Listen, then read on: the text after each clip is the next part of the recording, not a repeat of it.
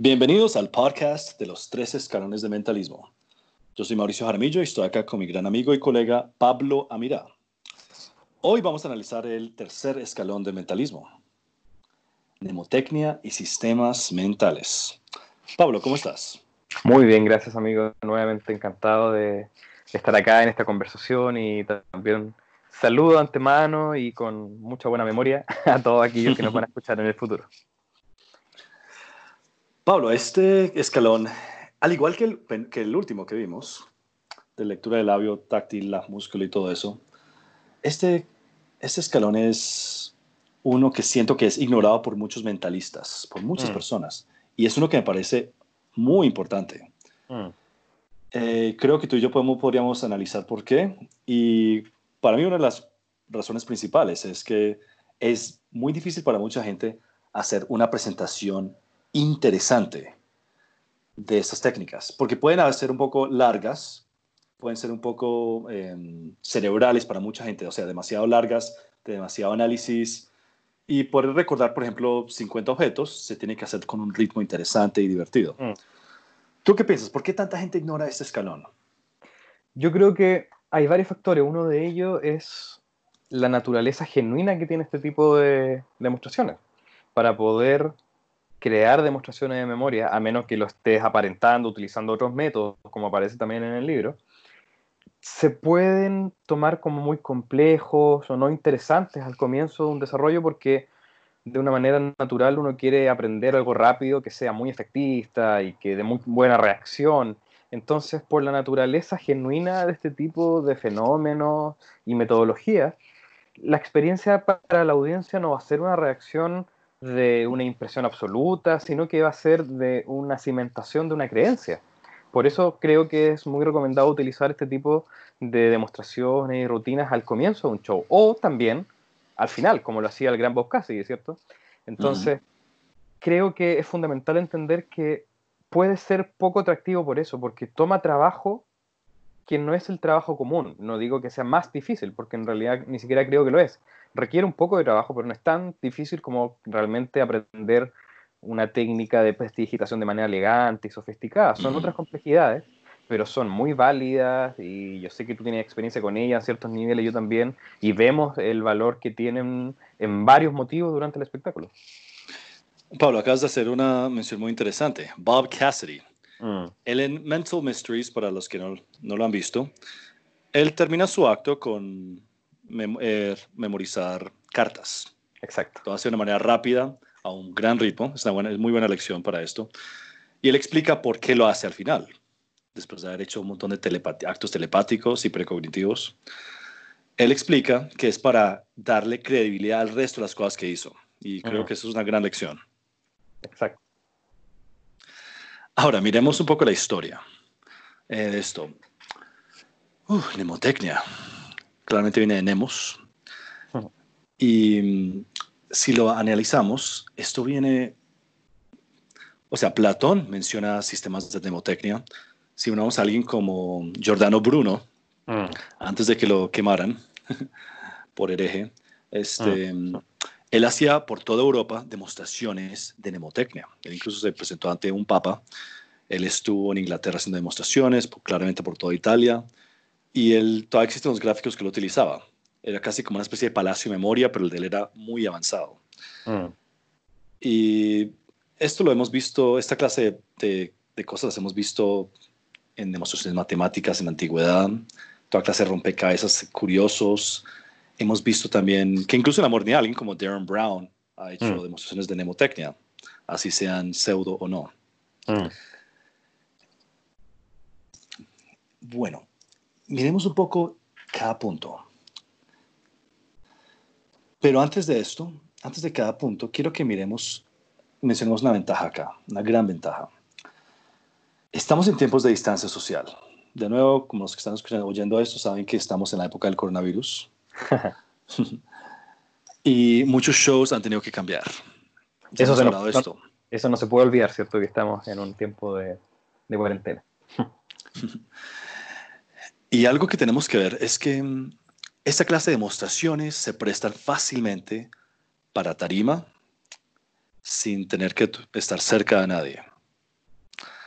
Así que yo creo que pues quiero invitar a todos para que piensen cómo podrían hacer un acto interesante de 5 a 15 minutos con un ritmo rápido, con distancia social, pero fascinando al público. Así sea con un cubo de Rubik, así sea con un cuadrado mágico, o así sea recordando los nombres de todas las personas. Bueno, primero hablemos de mnemotecnia. Corinda aquí explica el método de los 20 objetos.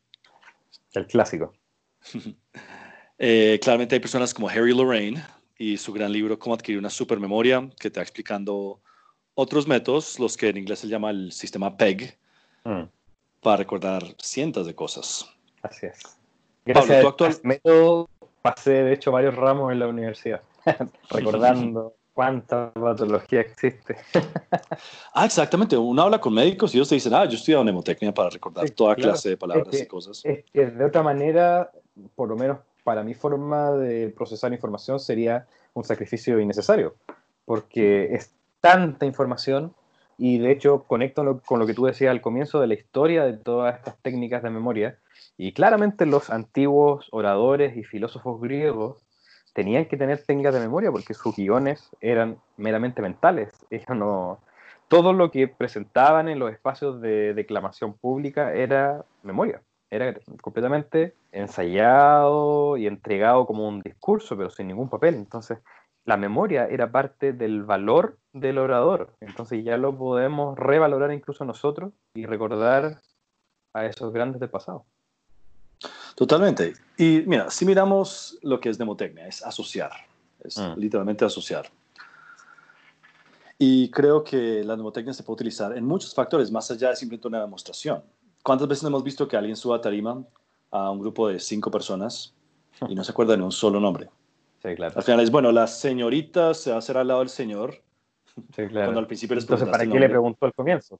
Claro, y Exactamente. uno se toma el tiempo de preguntarle pero que uno debe preguntar con interés, no porque sea una mera apariencia de interés, que te interese y que lo recuerde. Y después, de hecho, la, la forma, creo, más clara de particularmente recordar algo en ese momento es que te importe y después ni siquiera la técnica va a ser necesaria porque te va a importar y te va a recordar que la participante tenía ese nombre y la viste completamente y queda en tu memoria realmente grabada.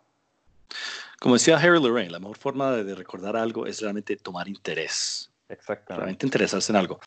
Un consejo que leí una vez de Millard Longman, gran mentalista, es que mm, cuando alguien suba a tarima, si les vas a preguntar el nombre, pues pregúntaselo porque tú realmente lo quieres saber. Mm. Así que cuando los saludas, les das la mano, bueno, no creo que lo puedas hacer ahora, pero los miras y repites el nombre en voz alta. Mm. Así tipo, hola, ¿cómo te llamas, Pablo? Pablo, un gusto, me llamo Mauricio. O Pablo, un gusto, qué bueno es que estás acá, que vamos a hacer un experimento muy interesante. Lo ah. repites, tomas interés y que no ah. sea simplemente como cuando llegas a una, a una casa y saludas como a 20 personas y boleas la mano y dices hola, hola, hola, hola, sin interés realmente de saber los nombres. Em, hay un montón de cosas que nos ayudan a recordar, incluyendo si coges un papel en blanco y anotas algo en colores, va a haber mejor recordación que si sientes escribirlo en negro.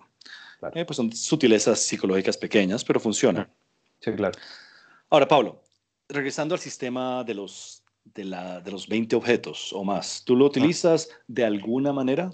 Sí, mira, cuando comencé a estudiar el Corinda y tomé el valor de estas ideas, aprendí el método, de hecho lo aprendí porque me interesaba no meramente para performarlo, sino que para recordar cosas en la vida cotidiana. Y después, obviamente, con técnica de Harry Lorraine se expandió eso, pero he, dado esa demostración de 20 objetos, 20 ideas, del 1 al 20, y después la audiencia va nombrando números azarosos y se va recordando. Y aun cuando yo pensé que no iba a ser tan potente en su reacción y que iba a ser casi como una novedad o alguna gracia que uno pueda tener así como contar un chiste, fue realmente mucho más potente de lo que esperaba. Y eso también fue una experiencia de aprendizaje para mí para poder valorar este tipo de demostraciones que utilizan habilidades mentales genuinas y creíbles, porque están dentro de nuestro comprender clásico de la memoria. Uno generalmente ve a gente en televisión haciendo cálculo rápido en estos shows de variedad y uno no los considera como charlatanes o incluso bajo el marco de las performances de misterio, sino que uno entiende que es alguien que sabe y que es interesante por eso. Entonces, también combinarlo luego con la experiencia, con el mentalismo o con lo que uno haga, también te permite tener una bolsa nueva en tu set de herramientas con otro tipo de dinámicas y momentos. A mí también esto me gusta mucho, ¿sabes? Jonas incluso hizo un show, o es más como una conferencia, en que para un grupo de neurocientíficos, y en la tarima me pusieron electrodos, me conectaron electrodos, hay una imagen de eso en mi Instagram en algún lado. Eh, jugué con el cubo, Rubik, y también, y también hice la demostración de los 20 objetos, así rápidamente a una buena velocidad, y eso fue un hit. No hice nada más ese día y creo que sigue siendo una experiencia muy memorable para mí. Más que muchas personas también, muchos performers también terminan enseñando esto en sus conferencias. Em, es muy común que esto sí se enseñe, y desde el Palacio de Memoria, eh, también conocido como LOSI Method, el sistema PEG o al que enseña Corinda. O sea, hay tantos métodos. Y uno también termina, si uno con creatividad, uno puede enseñar cosas. Por ejemplo, Chuck Hickok, creo que es en eh, en su libro de, mentalismo corporativo, él incluso enseña una forma en que el público pueda aprender cómo decir el alfabeto rápidamente, mm. en pocos segundos, y aprender eso en dos, tres minutos. Todo lo hace con asociación. Así que hay mucho material con que jugar, más allá de nombrar objetos. Claro. Ahora, también está obviamente el uso de números. Y mm. esto puede ser bastante útil. ¿Cuántas veces no hemos tenido que recordarnos una clave celular de seis dígitos? O tenemos que recordarnos el código serial de un billete. Y pues mucha gente pues está, está, está acostumbrada a utilizar crib sheets mm. eh, escondidas en algún lado. Y cuando realmente con mnemotecnia puedes tener la seguridad de que te acuerdas dos o tres palabras y ya tienes un número larguísimo en tu cabeza. Exacto. Además que dentro de la performance ocurre algo interesante, que ya que este tipo de metodología en su esencia genuina, o sea, estás haciendo lo que dice que estás haciendo, cuando luego utilizas esta metodología en performance, tal procedimiento se siente como un proceso. ¿Y a qué me refiero con eso? Que la audiencia lo está percibiendo como parte de la belleza de la performance que está realizando. Por ejemplo, eh, obviamente si ponemos un ejemplo completamente explícito de mera memoria y alguien me da un número mm, rápido para calcular y yo tengo que hacer todo el esfuerzo para hacer el, cálculo y lo hago. Claro, ahí se entiende que estoy haciendo el cálculo, pero ¿qué pasa si estoy combinando ese tipo de herramienta de memoria con alguna rutina de, telepatía, por ejemplo? Entonces, estoy utilizando internamente el sistema de memoria, recordando cuál era la carta que estaba en tal lugar, pero para el proceso entre la audiencia se siente como que estoy leyendo la mente de la persona, o que estoy captando alguna energía etérea. Entonces, no hay para qué esconder el procedimiento. Eso es lo que me parece interesante también. Oye, eso es muy buen punto. Yo me acuerdo una vez estaba trabajando con una baraja memorizada y estaba teniendo un momento como de lentitud que no me acordaba. Pues me demoré por lo menos unos siete segundos para recordarme la próxima carta. Y pensé por un momento que estaba haciendo tiempo muerto y me di cuenta que realmente parecía un esfuerzo mental, telepático, de tratar de recibir esa próxima carta. Exacto. Es algo bello, entonces la gente recuerda eso bello y lo quiere ver también y sentir. Entonces, si uno utiliza estas metodologías en su performance, si uno tiene claro esto, que lo que uno está haciendo realmente puede mostrarse como algo bello, hay que aprovecharlo. Pablo, ¿tú cómo recomendarías que la gente haga un ritmo interesante o divertido con esta clase de demostraciones? Y no mm. estoy necesariamente diciendo que tienen que ser las de recordar objetos, podría ser mm matemática rápida. ¿Cómo se hace interesante? ¿Cómo se hace este ritmo?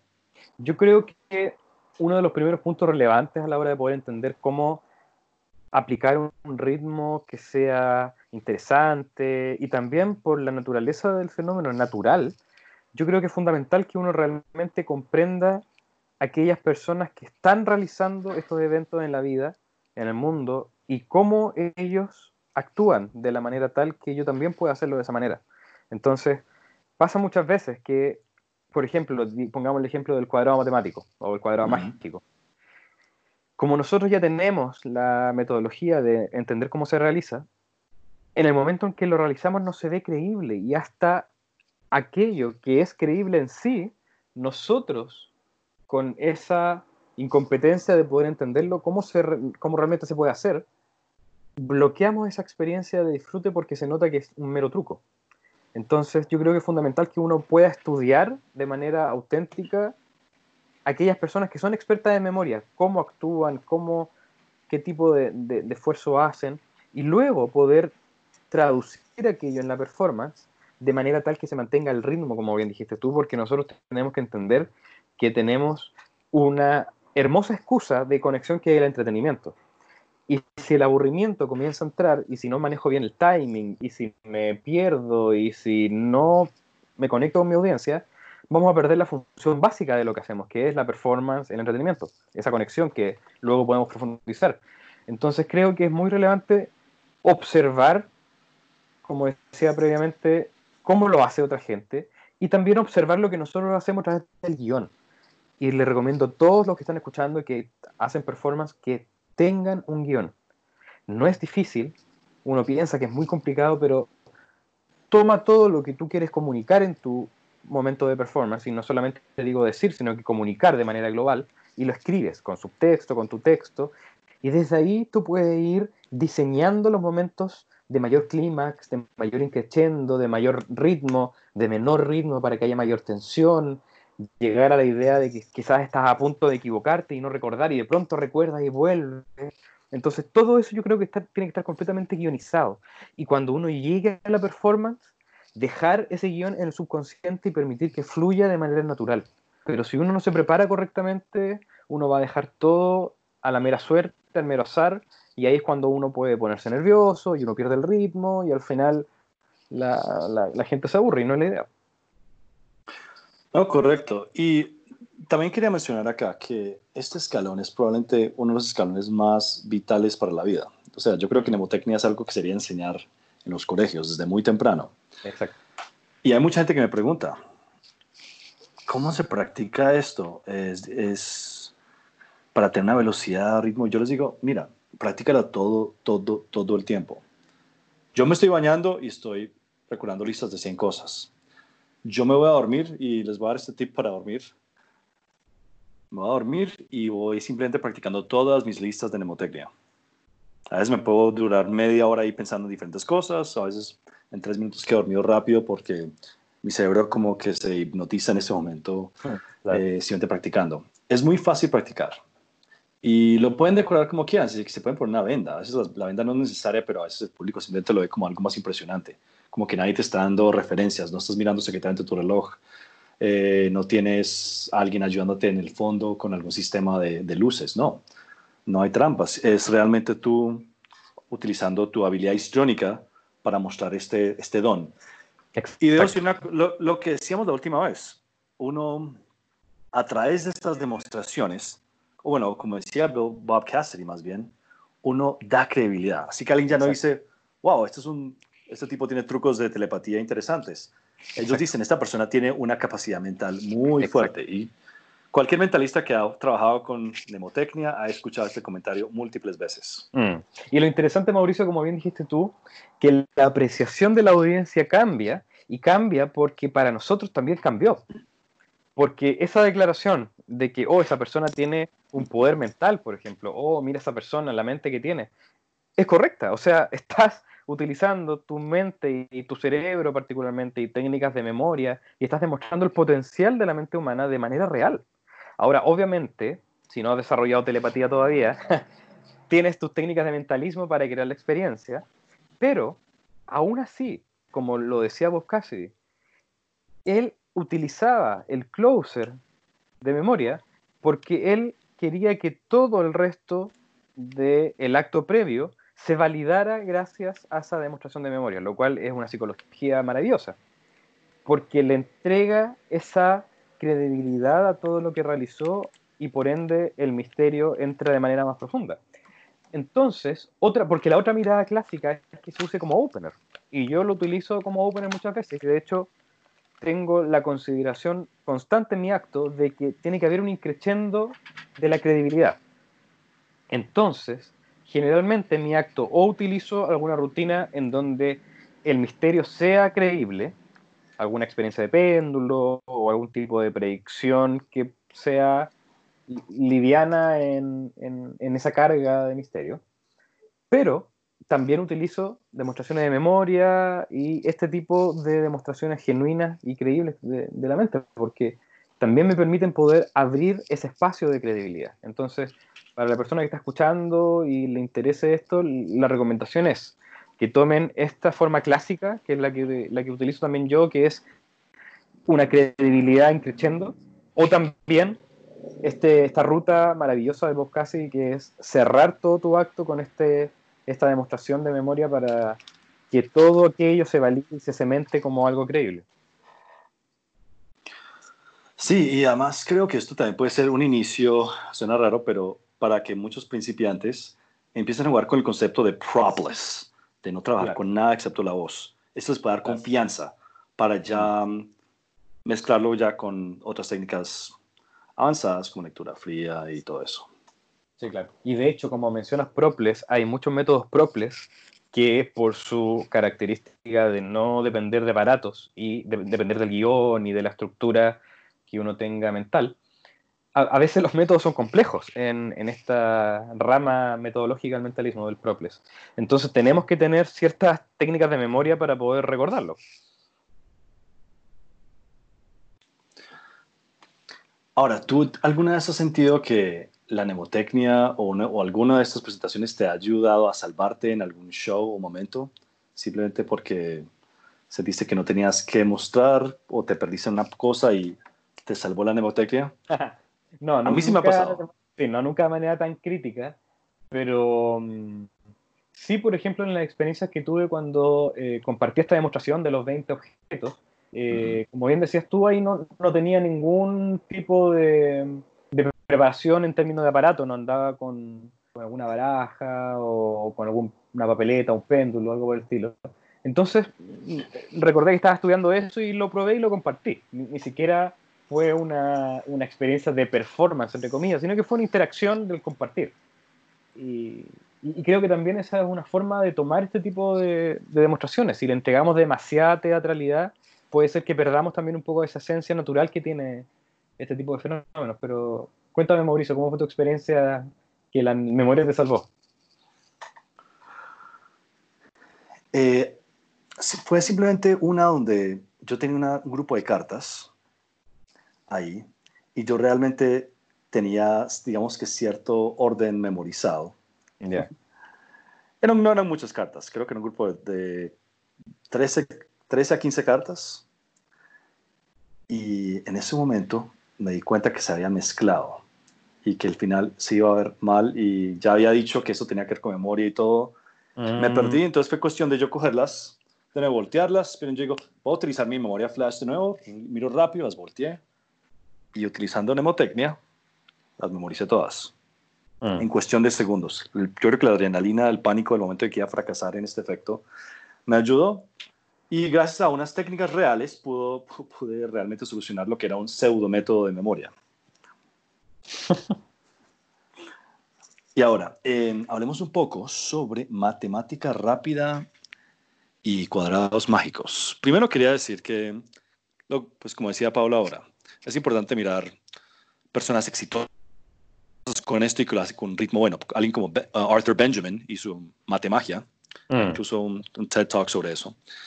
Eh, la, de matemática puede ser la más aburrida para mucha gente y mucha gente se puede imaginar que uno está trabajando con, con algo que le está pasando a uno la información rápidamente. Claro, eh, creo que por eso es que es tan poderoso. Primero, hacerlo entretenido y rápido. Osterland en uno de sus videos nos muestra cómo incluso lo de la raíz cuadrada es impresionante mm. con ciertos públicos. Sí, Richard es fantástico entonces. Pero después miramos cosas como el cuadrado mágico.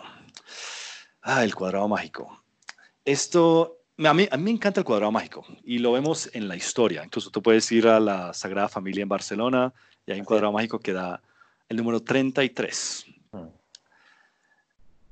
Eh, yo incluso tengo un pin que me trajeron del, de la um, Sagrada Familia y así me lo pongo en mi, en mi blazer. Simplemente como un mensaje subliminal, porque si después quiero forzar ese número. Pero bueno, eso es cuento aparte. Eh, ahí voy. Los cuadrados mágicos pueden ser muy aburridores, genéricos, incluso mucha gente de una dice, ah, un sudoku. o el comentario más común del público general.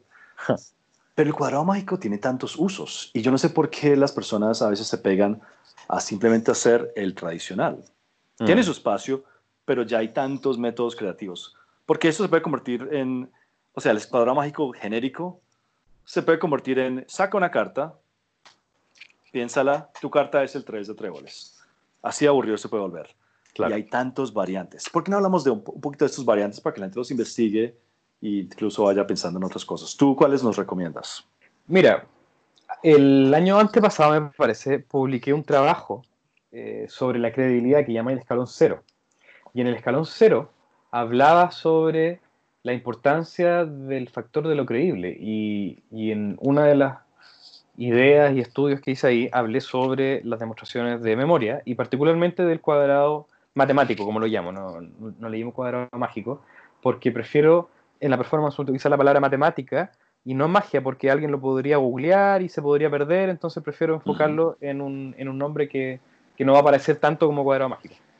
Pero ahí también compartí todos los funcionamientos y, mi rutina personal con el cuadrado matemático, que lo utilizo como opener, para poder crear la dinámica de increciendo en la credibilidad en, mi acto. Y para mí funciona fantástico, lo he estudiado harto, lo he utilizado de varias formas. Eh, recuerdo que una vez lo hice hablando hace muchos años, tiene que ser unos 10, 8 años. eh, planteé la idea de que a través del dolor uno comenzaba a aumentar su rapidez mental. Entonces invité a una participante adelante, y me acuerdo particularmente que era un tamaño considerable, y tenía un muy buen brazo derecho, a que me diera unas pequeñas cachetadas para yo poder motivarme. Y claro, me dio una cachetada muy fuerte y ahí comencé a, escribir los números y se dio el número que se estaban concentrando. Entonces, obviamente esa dinámica es muy divertida y, ver a alguien recibir cachetadas también tiene una cierta cuota de, de boyerismo. Pero ahora no lo utilizo como cachetada, lo utilizo como una demostración de el potencial de la mente para poder calentar los motores mentales, como digo en, en la performance. Y la gente lo aprecia de esa manera y lo, lo, entretiene, lo divierte. Y creo que un factor fundamental si uno estudia varios, particularmente me gusta mucho el cuadrado matemático de John Stetson, un mentalista norteamericano, y, él demuestra claramente que hay que entender cada revelación final del cuadrado matemático como un momento en sí y que si uno le entrega esa importancia, la audiencia le va a entregar esa importancia y por ende va a haber un ambiente de mucho holgorio y mucha apreciación. Porque a veces lo que puede pasar es que vayas revelando los números de la suma en fila y columna, y obviamente para la persona que lo sepa va a entender. Y uno lo revela como si nada. Y esta fila suma 33, y esta 33, esta... Entonces creo que es tan errado como cuando un mago hace coins across, estas rutinas de las monedas cuando cambian de lugar, y no entiende que esas rutinas son cuatro momentos mágicos, no es uno. Y que cuando la primera moneda pasa de mano a mano, ese ya es un momento mágico, y en ese momento el performer tiene que detenerse, tiene que pausar y comunicar a la audiencia y a los participantes que ese es un momento para conectarse con el misterio. Y hay que hacer silencio, y hay que permitir que haya silencio, y que se entienda, acá pasó algo increíble. Entonces, para el cuadrado matemático es lo mismo. Cuando, de hecho, cuando yo lo hago, lo que hago es primero revelar las filas y dejarlo ahí solamente. Como que los, cuatro, los 16 números fueron escritos para que cada fila sumara el número. Muy bien, muchas gracias. Y como que termino la rutina ahí. Y lo digo, no, mira, en realidad podemos continuar un poco más, pero un poco más. Y ahí continúo con las columnas, y ahí me detengo, y ahí recibo el aplauso, le doy. Entonces ya la gente va entendiendo que es un increchendo, y al final la gente ya quiere reventar de tanta alegría que tiene. sí, de acuerdo. Yo, me acuerdo la primera vez que hice, eh, que salí en televisión, me acuerdo que hice varias cosas, pero entre esas hice un cuadrado mágico subliminal. Sí, es muy bueno. Y fue increíble simplemente ver cómo el público cada vez iba aumentando en, en redacción, como iba mostrando que habían pan diagonales, no solamente el centro, esquinas. Y uno, uno le contagia esta emoción al, al, al público. ¿Ese video está disponible, Mauricio, para que alguien lo pueda ver?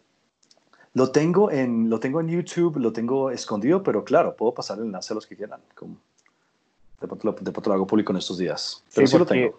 Tú mencionaste el título de esta rutina, que no es el cuadrado matemático o mágico común, es el cuadrado subliminal. ¿Y esa rutina de quién es? Es de Bill Cushman, Un gran amigo mío, menos que tuyo también. Eh, yo trabajo con Bill, con Bill Cushman, psicólogo, en también como vos, en varios libros. Y esta idea me gusta mucho. Ah, pues te buscan libros de él que tienen muchas sutilezas psicológicas e ideas interesantes, incluyendo mm. un gran trabajo con péndulos. Un gran lector. Y él describe un método de hacer que el, el cuadrado funcione como un mensaje subliminal. E incluso tiene muchas variantes unos que de algo que se muestra en una billetera, unos que estás mostrando en una pantalla gigantesca, o como yo más o menos mencioné hace un rato, que me pongo el pin de la Sagrada Familia. Em, no iré nada más, excepto que el, los métodos que escribe hacen que esto se convierta no en una cosa matemática tan, pues, más de habilidad matemática, sino más de así es como me metí en tu cabeza con, todos estos, con todas estas imágenes eh, subliminales. Es una utilización muy inteligente, muy, muy bonita. Claro, y también podemos ver personas, eh, Richard Wiseman tiene uno interesante con cartas, uh, Chuck Hickok tiene uno que es con números en diagonal. Mm. Em, Paul Brook tiene una idea muy interesante, no diré nada más, busquen el, trabajo de Paul Brook, que es bastante interesante, incluyendo, tiene uno, uh, creo que se llama Chrysalis of a Polymath, que tiene que ver con toda esta clase de demostraciones. Eso mm. es un buen acompañante a este escalón. Um, también tenemos, por ejemplo, la idea del, del any day for any date, un día para cualquier fecha. ¿Tú practicas esto o no? No, para ser sincero, nunca lo, lo he visto, no, no, me pareció muy interesante en realidad. Para el trabajo tampoco es tanto, pero um, nunca me llamó la atención y nunca lo he realizado. Y cuando lo he visto, me parece que es interesante, incluso como para poder combinar con mentalismo, por ejemplo, con, con revelaciones de signo zodiacal o, o de cumpleaños. Sí, a mí yo lo utilizo con cierta frecuencia. Definitivamente no está en mi show. Lo hago más cuando estoy conversando con alguien, con un cliente potencial, en un café o en una reunión. Cuando simplemente adivino su, su cumpleaños o le pregunto rápidamente cuál es su cumpleaños. Y yo dice, no, tú naciste un, eh, un miércoles, ¿cierto? La mayoría ni, ni saben y cuando lo investigan se sorprenden. Es de nuevo, es jugar con esta idea de que tú eres un superdotado. Tienes unas habilidades muy bien entrenadas, más allá de doblar cucharas de alguna manera y, y leer mentes con algún método. Mm. Y algo interesante que uno puede combinar con esta metodología y con una rutina de mentalismo clásica que sería el predecir algo interesante y, y, personal del participante, se podría predecir el día de la semana. Entonces lo que tú puedes hacer es tener algún aparato o algún método, y para aquellos que sepan van a entender, donde se pueda revelar uno de los siete días de la semana. Entonces ya no es una revelación verbal, como lo mencionaba Mauricio recién, como una revelación del, del hecho en sí, sino que va a ser parte de tu método. Entonces, cuando la persona te dice la fecha de nacimiento, tú ya vas a saber secretamente, internamente, cuál va a ser el día y puedes revelar el día previamente. Entonces, eh, alguien me dice la fecha, yo saco de la bolsa en la que tenía un papel, un papel que dice naciste el sábado, y aun cuando la persona sepa o no, va a ser una revelación interesante. Y de hecho sería más interesante que no supiese, porque va al calendario, observa y se da cuenta que fue el sábado, efectivamente. Pablo, yo siento que el cuadrado mágico, ahora que estoy pensando en el cuadrado matemático, aparece ya en tantos, tantos, tantos shows. Mm. Mucha gente me dice, ah, sí, yo he visto eso. Ya lo conozco. Eh, yo te quería decir esto, bueno, que tiene que ver mucho con lo que tú ya has dicho también, pero vayan un poco más allá, que no sea algo que pueden googlear y encontrar más mm. o menos cómo hacer una versión, porque todo el mundo va a encontrar eso. Exacto. Em, piensen en algo tan sencillo, y estoy diciendo lo más obvio posible, pero como que alguien piensa en un número y tú simplemente dices, ok, y llenas ese cuadrado Ahora ya no es que, ah, ok, sí, ya sé algún truco con matemática que le son impresionante tanto a la gente. Mm. Ahora es un acto telepático mezclado con una habilidad matemática increíble. Eso sí es fascinante de ver. Y es la forma más genérica, pero más sencilla de mejorar incluso algo tan sencillo como el cuadrado mágico sencillo, mm. clásico. Y también, como ya hemos hablado de varios conceptos matemáticos, sea el calcular el día de la fecha o el cuadrado matemático y otro tipo de fenómenos, lo que uno podría también hacer es en una rutina o una pieza de performance combinar dos tipos de demostraciones. Entonces ya al abrirse la posibilidad de poder tomar dos elementos, combinarlos quizás y aplicarlos en una pieza, se puede crear otra experiencia. Entonces la invitación también es no solamente a utilizar las rutinas como aparecen escritas de la forma lineal, o sea que tengo que hacer esto y después tengo que hacer lo otro, sino que también uno puede en un solo momento combinar y ahí descubrir cosas nuevas. Y Pablo, em, te iba a mencionar algo hace un rato que tú, lo, tú mismo lo dijiste, ahorita que hablabas de, las cachetadas, el dolor, me acordé mucho de que Darren Brown ha jugado con algo similar. Sí, claro. Lo hizo, lo hizo en su show clásico eh, hace como más de 15 años y también lo hizo hace pocos meses en Nueva York con la, con la actriz Glenn Close. Sí. Y es el concepto de jugar con, de ser como Rain Man. Claro. Como un autist savant, un autista sabio. Claro, entonces y, el dolor provocaba eso, sí.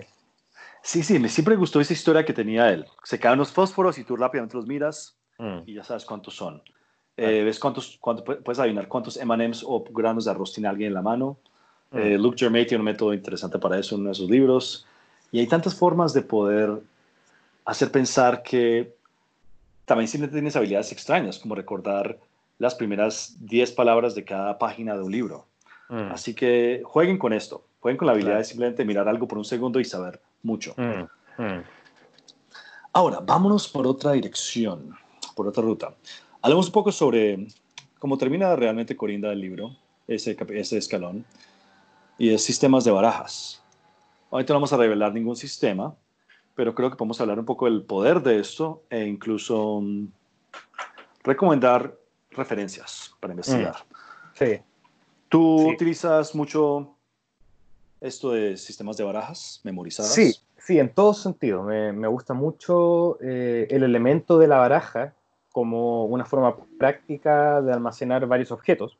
Entonces, no solamente utilizo barajas de, de naipes, de cartas, de juegos, sino que también varios otros tipos de cartas, por ejemplo, cartas con símbolos, obviamente otro tipo de barajas como la baraja española o el tarot. Entonces, es bueno entender que pueden haber muchos tipos de barajas porque cada una va a tener su particularidad. Y, efectivamente en, este, en esta metodología de memoria tiene particularidades. Por ejemplo, es muy distinto hacer un trabajo de memoria con una baraja de tarot del arcano mayor, que son 22 cartas, a hacer una baraja eh, de memoria con una baraja de naipes ingleses que tiene 52 o la baraja española que tiene 40. Entonces, cada uno tiene su particularidad y también sus características que esperan que sean descubiertas. Y en mi trabajo, para la baraja inglesa, utilizo un tipo de, trabajo de memoria que publiqué en mi libro Psique. Para todos los interesados en, en ese trabajo pueden buscarlo en Paramentalismo. Y también ahí compartí la variante de esa metodología para baraja española, que es muy interesante porque eh, había estudiado previamente alguna referencia de orden de baraja española y o no hay nada o hay muy poco. Entonces eh, es interesante poder también explorar esos lugares que también particularmente en mi caso eh, de contexto, la baraja española es, es, conocida, es utilizada y de hecho a veces es más recordada que la baraja inglesa. a, veces la gente se confunde y al diamante le dice oro. Entonces, eh, e, es bueno también observar cuál es la funcionalidad y la practicalidad de lo que hace en tu contexto. ¿Qué, tipo de baraja va a ser eh, mejor aceptada? Quizás eh, algún grupo, por ejemplo, si va a hacer un show para mujeres, a las mujeres les encanta la adivinación y todo, entonces ahí la recomendación es utilizar una baraja o española o un tarot. y ahí el sistema de memoria funciona de otras maneras, porque en el tarot tenemos del 0 al 21, entonces ahí, si alguno conoce la palabra Cy Stevens, que eh, eso también hace alusión a una forma matemática, no así como, por ejemplo, la clásica mnemónica de, de Tamariz, ¿cierto? Que es un trabajo de memoria. Entonces ahí también podemos ver diferentes formas de entender la memoria en este elemento. Pablo, yo fui tan feliz ahora que mencionas a Juan Tamariz y, y mnemónica, Hace poco salió una especial de televisión de un, de un ilusionista muy, muy famoso. Eh, no diré nada más, excepto que cuando vi los créditos y cuando vi el efecto final, ah, me reí mucho al escuchar nuestra querida mnemónica. Así que el trabajo de Juan sigue vivo por todo lado. Así es. Así es. Yo utilizo... En todo sentido, porque la, la mnemónica es muy buena en sí, pero todo lo que implica también es fenomenal. El trabajo que eh, Juan Tamariz ha, ha, tenido en ese ámbito y en ese mundo del trabajo con carta es universal. Y yo estoy, yo estoy enamorado de estos sistemas de barajas. Eh, yo tengo tantos, bueno, todos, tú y yo tenemos tantos, pero creo que se destaca mucho el trabajo de Osterland, eh, de Doug Diamond, de McAirs. Em, me gusta mucho también trabajar con, con este concepto, con barajas de símbolos de percepción mm. extrasensorial, que además hay de, diferentes colores también. las que tú dices, las de imágenes, ah, puedes encontrar una, una, cosa llena de arquetipos o palabras y con eso puedes también crear tu propia baraja. Mm. Eh, yo una vez creé una que era puros recuerdos y sueños de personas. En un QA puedes eh, crear tu propia lista de, de, tarjetas con, con, palabras y ideas mm. Mm. y jugar con eso. Exacto. Y bueno, los de Paralabs y Max Maven ambos tienen barajas de símbolos que son increíbles. Y solo diré esto, para cualquier persona que me ha visto trabajando en Zoom, Skype, FaceTime, haciendo mentalismo, hay una cosa que hago con una venda que enloquece a mucha gente. Te lo tendré que mostrar pronto, Pablo. Hmm. Eh, y todo tiene que ver con este escalón.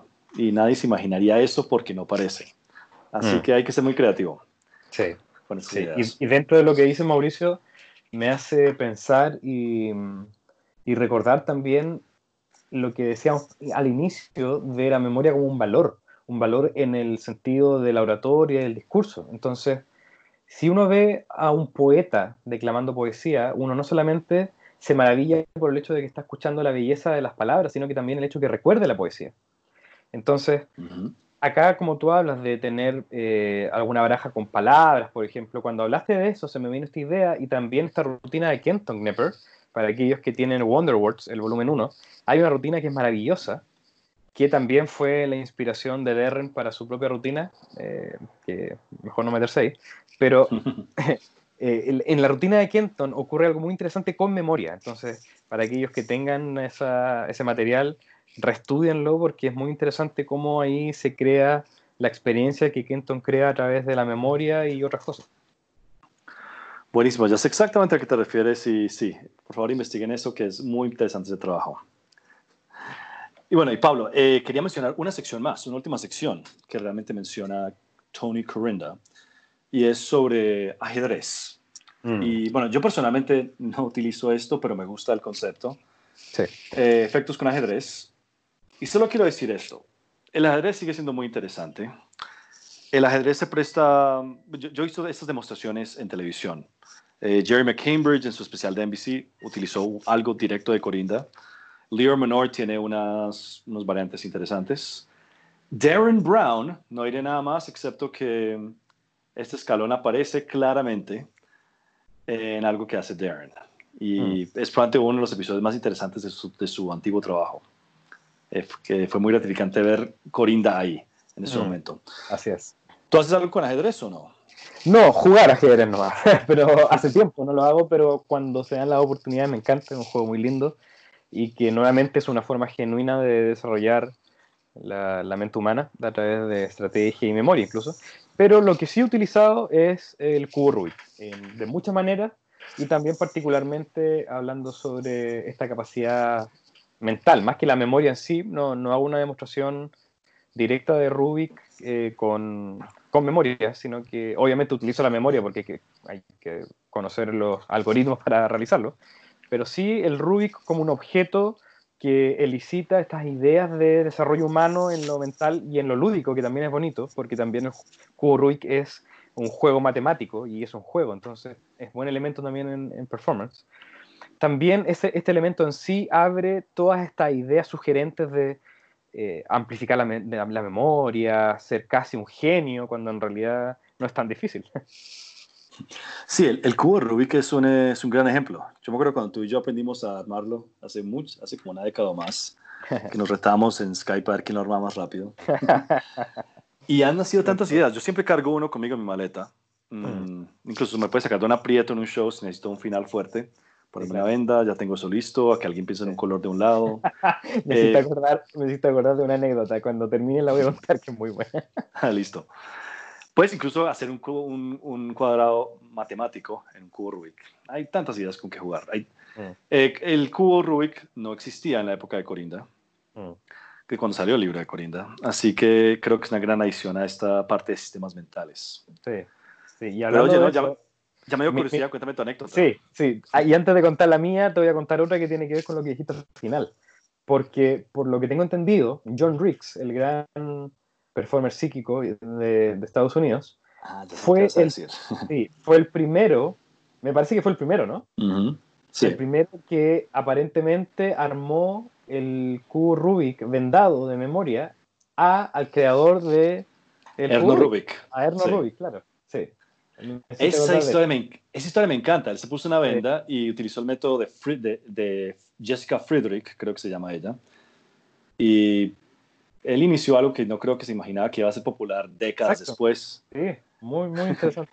bueno, y la anécdota que te iba a contar, en mis inicios, y también se conecta con lo que comentábamos de, de John Riggs, en mis inicios de mi trabajo con Venda y una de mis primeras apariciones también en televisión, y cuando también aprendí el cubo Rubik, todo se combinó para que básicamente quisiese demostrar cómo se memoriza un cubo Rubik en la televisión y lo hice.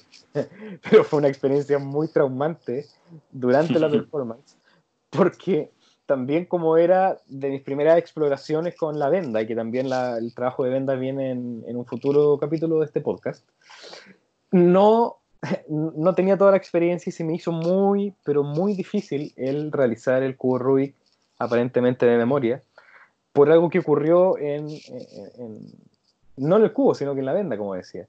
Y para aquellos que conocen un poco más de Corinda y todo esto van a entender por qué, pero casi me llegué a desmayar, porque me, me mareé mucho, me mareé mucho por todo el esfuerzo que estaba haciendo. Y, y por fin, y, me estaba poniendo nervioso y se me desordenó un poco, volví, ya lo armé al final, me demoré como, no sé, un minuto y medio, pero fue muy estresante y me acuerdo que estaba muy mareado porque tenía que hacer mucho esfuerzo para, para poder hacer lo que tenía que hacer. Pero entonces terminaste con éxito. Y de hecho saliste de todo sudado y asustado y, y, la gente aplaudió más. Sí, sí. Después me decían, uy, Pablo, ¿estás cansado? Sí, estoy cansado.